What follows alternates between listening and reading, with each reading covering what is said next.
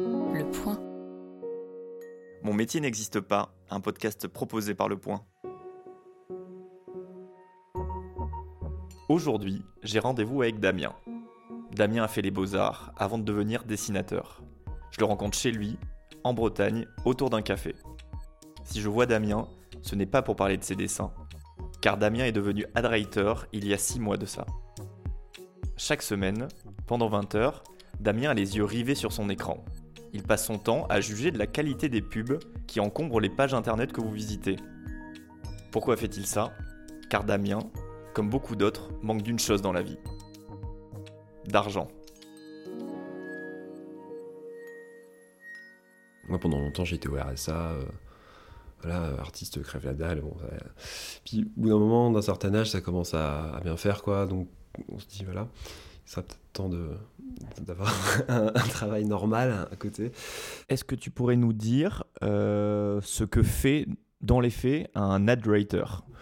Ça consiste à, à dire si une publicité, elle est pertinente ou non par rapport à, à la requête qu'a fait un, un utilisateur.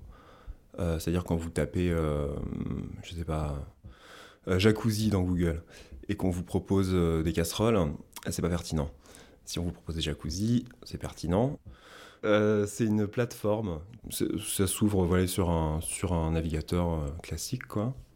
On accède, on a une session. Et ensuite, on, vous donne des exemples, vous dites si ce- cet exemple-là est pertinent ou pas. Alors, c'est c'est pas des trucs, pas des trucs simulés en fait, c'est vraiment des vraies requêtes de vrais gens et euh, des vrais, euh, des vraies publicités sur des vrais sites. Et, euh, et voilà, en fait, moi, je, décide si, si ça ou si telle ou telle, euh, si telle ou telle publicité euh, est correcte ou pas. Donc ça, c'est vraiment le gros gros du boulot, quoi. Je suis pas salarié de cette boîte, en fait, moi je suis auto-entrepreneur et je suis un prestataire de cette boîte, qui elle-même est un prestataire de, des GAFA, quoi. Donc quand je me suis inscrit, il y avait plusieurs projets, donc c'était soit pour, bah, pour Google, pour Windows, pour Amazon surtout aussi. En fait, tout ça, ça entraîne euh, une, intelligence artificielle. Justement, quand on a Google en tête ou des grands groupes type GAFAM, on a l'impression qu'en fait, le travail de la publicité, donc que ce soit des recommandations sur Amazon ou sur Google, c'est une sorte d'immense intelligence artificielle en fait qui fait ça depuis un peu la nuit des temps, depuis que ces groupes existent. Et on n'imagine pas que euh, des milliers de gens bossent pour ces groupes pour améliorer au fond l'intelligence artificielle. Est-ce que toi, tu es témoin au quotidien de, en fait, d'intelligence artificielle qui sont assez nulles au fond, qui justement recommandent des jacuzzi quand les gens cherchent des tomates, par exemple? Alors, euh, pas trop, c'est quand même assez bien foutu. Euh, euh, le truc, c'est que c'est. Les requêtes des gens sur Google sont. Des fois, elles sont complètement pétées, tu peux pas trouver une recommandation juste pour. parce que les gens soit font des fautes, soit savent pas ce qu'ils veulent, soit euh, tapent des trucs un peu au pif. euh. Et en gros, nous, juste avec un- une requête, la requête tapée, quoi, on doit essayer de deviner ce que la personne veut. Mais euh, c'est pas toujours possible. Intelligence euh, artificielle ou pas, c'est pas possible d'être dans la tête des gens et de deviner ce qui, leur, ce qui va leur passer par la tête des fois. Bon, des fois c'est évident, hein, quand ils tapent euh, euh, poêle à granuler, il n'y a pas d'ambiguïté, quoi. Mais des fois, il y a des trucs euh, complètement dingues, quoi. Moi, je m'étais, euh, à- au fur et à mesure, je me suis fait une liste de- des, requêtes les plus marrantes que je vois parce que parce qu'il y a des trucs, euh, enfin, il y a des trucs pas possibles. Euh, mais ma préférée, c'est euh, euh, le mec avait tapé euh, comment gagner de l'argent gratuitement. Je l'ai vu celle-là, j'ai pris, j'ai pris une pause de 5 minutes, je me suis dit c'est pas possible de. Enfin, il y, a un- truc tellement absurde là-dedans que je. enfin, vraiment, celle-là m'avait marqué, quoi. Et du coup, ouais, enfin, je crois qu'elle m'avait tellement marqué, je me suis dit, je vais en faire un truc euh, euh, dans mon autre boulot, quoi, euh, d'artiste, faut que je recycle ça, quoi. Parce que c'est une, trop belle phrase. ça te donne un peu des- l'air du temps, euh, tu vois. Euh, Bon, c'est des trucs, très bêtes, mais c'est saisonnier, tu vois. J'avais commencé à bosser en août, euh, les gens cherchaient des piscines et des campings. Euh, là, on est, en, on est en décembre, les gens cherchent des poêles, des trucs comme ça, quoi. Mais par contre, ça me donne aussi bah, une idée euh, de l'appauvrissement, en fait, tu vois, les, les- la paupérisation, les, les- gens n'ont pas de thunes, ils cherchent que des trucs pas chers, ils cherchent que des, des, des, trucs de bout de ficelle aussi, pas mal. S'il y a tu sens que, que euh, la société se délite un peu, quoi. Qu'est-ce que tu aimes le moins dans ton travail, dans tes tâches quotidiennes? Euh, bah, C'est rébarbatif, simplement.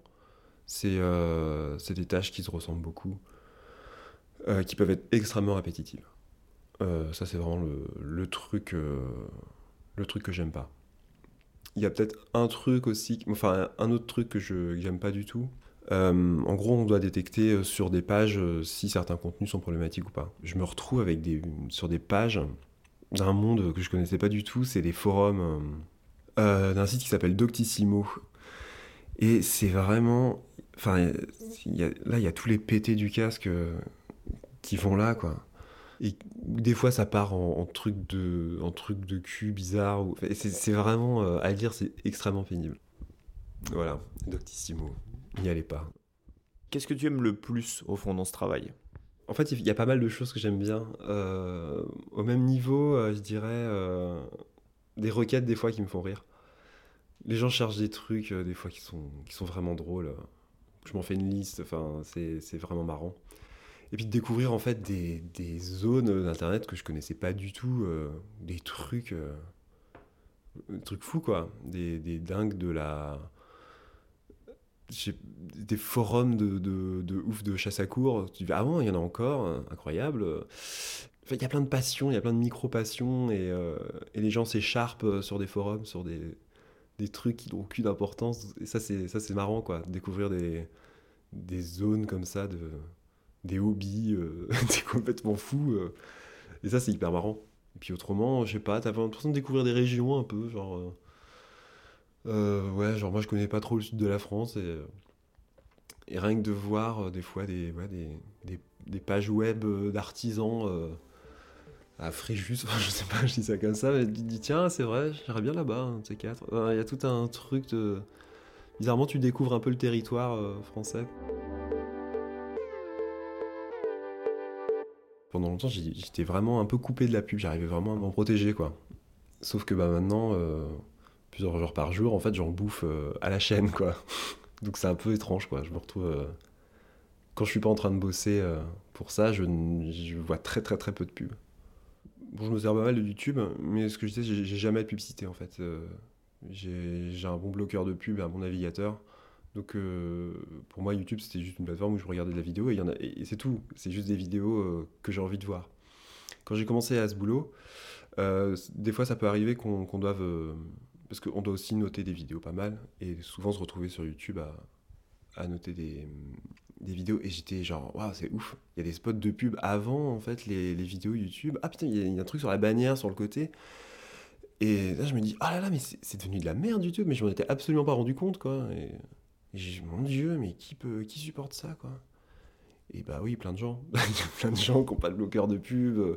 Est-ce qu'au fond, tu dirais que les pubs que tu vois sont assez nulles Moi, je suis euh, artiste plasticien. J'ai euh, reçu une, éducation supérieure à l'image. Euh, donc, je suis extrêmement critique de ça. Donc, du coup, pour moi, visuellement, tout est à peu près de la merde, mais il y a des degrés, quoi. Et ouais, j'ai tendance à préférer les publicités qui sont, qui sont mal faites, bizarrement, qui sont un peu maladroites, parce que parce qu'elles me touchent plus. Ouais, j'ai plus de sympathie. Enfin, a priori, j'ai plus de sympathie pour la personne qui l'a. Pour le. Sais pas, pour le petit graphiste. euh, le neveu du. du, euh, du, du, du proprio de la boîte qui l'a faite euh, un peu comme il pouvait. que pour. que pour le truc ultra bien torché, léché de chez Publicis qui me laisse de marbre. Parce que enfin, au moins je vois un peu d'humain, je trouve ça un peu, plus, un peu plus agréable à regarder parce que tu sens qu'il y a quelqu'un derrière. Quoi. Mais oui, quand je vois, oh, mon Dieu, les, les spots, euh, les spots de bagnole, il n'y a rien qui ressemble plus à un spot de voiture qu'à un autre spot de voiture. Et c'est, euh, c'est inintéressant euh, visuellement, quoi. Et comment tu expliques à des gens qui ont très peu de notions de ce que peut être le numérique ou la publicité ciblée, par exemple tes grands-parents, tes parents, des gens plus âgés, ce que tu fais dans, dans les faits au quotidien? Je leur dis, euh, je leur dis, je travaille pour Internet. Je leur dis, je bosse pour Google. Euh, même si je bosse pas pour Google du tout. Et ah, tu fais quoi? Bah, En gros, je dis Google fait de la pub. je dis si les pubs elles sont bien ou pas. Et ils font ah ça a l'air intéressant. J'en fais bah non c'est pas intéressant mais enfin c'est pas très intéressant mais c'est c'est pratique quoi. Ça permet de, de voir venir quand on est dessinateur quoi. Voilà. Justement, tu dis que c'est pas intéressant. Est-ce que tu dirais que tu es fier de faire ce job euh, ou pas spécialement? Enfin, c'est quoi le, regard que tu portes toi-même sur ce travail? Éthiquement, euh, le fait euh, de, de, nourrir un peu cette, ce, Moloch, enfin, que sont les GAFA, quoi, c'est sûr que c'est pas super. J'en suis pas fier. Enfin, J'imagine que c'est un peu comme tout le monde, de toute façon. Aujourd'hui, indirectement, on se retrouve toujours à faire des trucs pas éthiques, en le voulant ou pas. Ça m'empêche pas de dormir la nuit non plus. Euh, j'arrive un peu à mettre, euh, à mettre ça sous mon, sous mon mouchoir dans ma poche. je dirais que j'essaie de compenser avec le fait qu'à côté, je fais un, je fais un boulot d'artiste euh, et, souvent je me retrouve à faire des, des, trucs pour pas cher ou gratos. Ou, je me dis que je compense au niveau du karma, ça, ça s'équilibre à peu près. quoi. Est-ce que tu peux nous dire, est-ce que tu as le droit de nous dire combien tu gagnes à peu près pour tes missions? En gros, euh, on est un petit peu au-dessus du SMIC horaire. La boîte pour laquelle je bosse est à ce niveau-là assez, assez bien. Enfin, je dis un peu plus détente. Je ne les ai jamais rencontrés en vrai. Tout ce, que, tout ce qui ressemble de plus à un patron que j'ai eu, c'est vraiment c'est des, des emails euh, qui pour la moitié sont automatisés. Quoi. Ils payent correctement. Euh, j'ai pas euh, l'impression de me faire exploiter en, en faisant ça, moi je, m'en sors euh, plutôt bien pour un boulot qui me prend pas énormément de temps au final et qui surtout a ce gros avantage d'être euh, que je peux le faire quand je veux. C'est-à-dire que je vais dessiner une heure, m'arrêter, euh, faire une petite pause, noter des pubs. Après, ça reste voilà un truc assez précaire. Je sais pas je sais pas combien de temps euh, ça va durer. Euh, euh, c'est renouvelé un peu comme ça. C'est toujours. On sait pas quoi. J'ai aucune garantie que voilà, dans six mois, je sois renouvelé avec cette entreprise ou que le projet s'arrête. après, j'en parle à des copains dis, qui sont un peu en galère comme moi, parce que je connais pas mal d'artistes qui sont voilà, dans des situations un peu comme moi. Je leur dis, bah, tu devrais faire ça, c'est pas super, mais ça, ça peut te permettre de revenir, quoi. Est-ce que tu dirais que mm, notre planète vivrait mieux si on supprimait tous les ad de la surface du globe? On vivrait ni mieux ni moins bien. euh, c'est pas un boulot qui a, une grande importance. Franchement, euh, c'est pas. Il euh, n'y a rien d'essentiel. Moi, je me sens moins, utile qu'un qu'une personne qui fait le ménage. Largement moins. Euh, je me sens. Euh, oui, je pense pas que ce soit un boulot qui, euh, qui soit nécessaire. Vraiment, pour que le monde aille mieux. pas du tout.